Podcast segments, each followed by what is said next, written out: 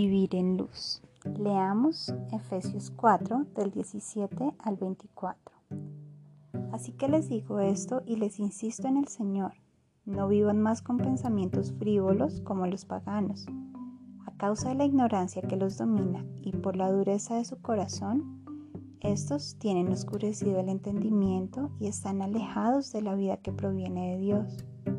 Han perdido toda vergüenza, se han entregado a la inmoralidad y no se sacian de cometer toda clase de actos indecentes. No fue esta la enseñanza que ustedes recibieron acerca de Cristo. Si de veras se les habló y enseñó de Jesús según la verdad que está en Él. Con respecto a la vida que llevaban antes, se les enseñó que debían quitarse el ropaje de la vieja naturaleza, la cual está corrompida por los deseos engañosos ser renovados en la actitud de su mente y ponerse el ropaje de la nueva naturaleza creada a la imagen de Dios en verdadera justicia y santidad. En el versículo 17, Pablo nos exhorta a no vivir con pensamientos frívolos. Para entender este término, veamos cómo lo traduce la Biblia de las Américas. Abro comillas.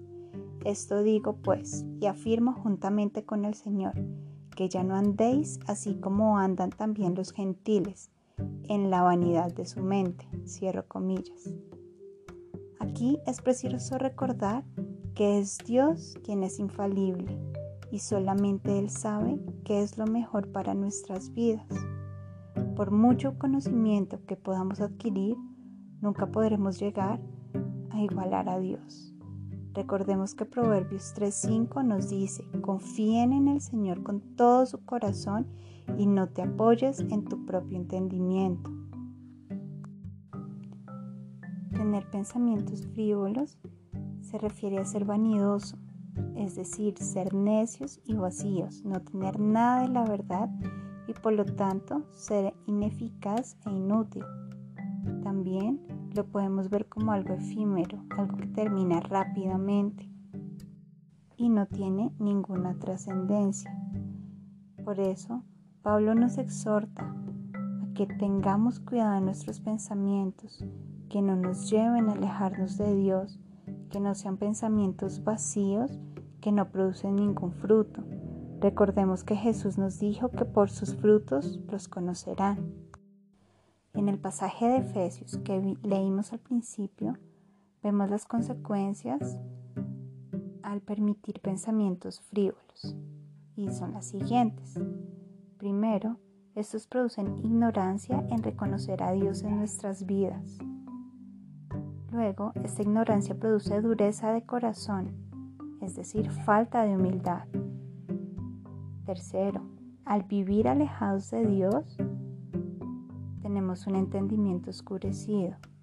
Cuarto, como consecuencia de este entendimiento oscurecido, estamos alejados cada vez más de Dios. Y quinto, por último, esto desencadena una vida sin vergüenza, en donde la persona se entrega a toda inmoralidad e indecencia.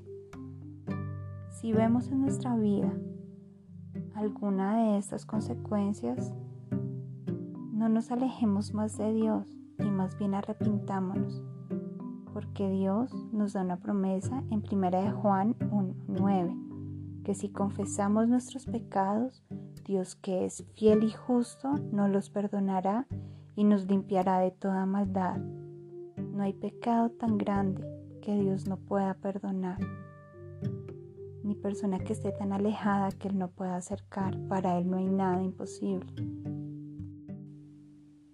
En los versículos 20 al 22 Pablo nos recuerda que este tipo de vida y pensamientos no reflejan las enseñanzas de Jesús, que debemos despojarnos de la vieja naturaleza que representa este tipo de pensamientos y que gracias al sacrificio de Jesús en la cruz tenemos una nueva naturaleza que es la que debemos ponernos y ceñirnos cada día. Debemos tomar la decisión de dejar atrás estas cosas frívolas que no producen fruto y que no nos dan nada bueno tampoco en nuestras vidas, para más bien llenarnos de la palabra de Dios, para que ésta nos cambie, porque de esta forma también renovamos nuestra mente, es la forma en la que Dios va a estar trabajando en nuestras vidas.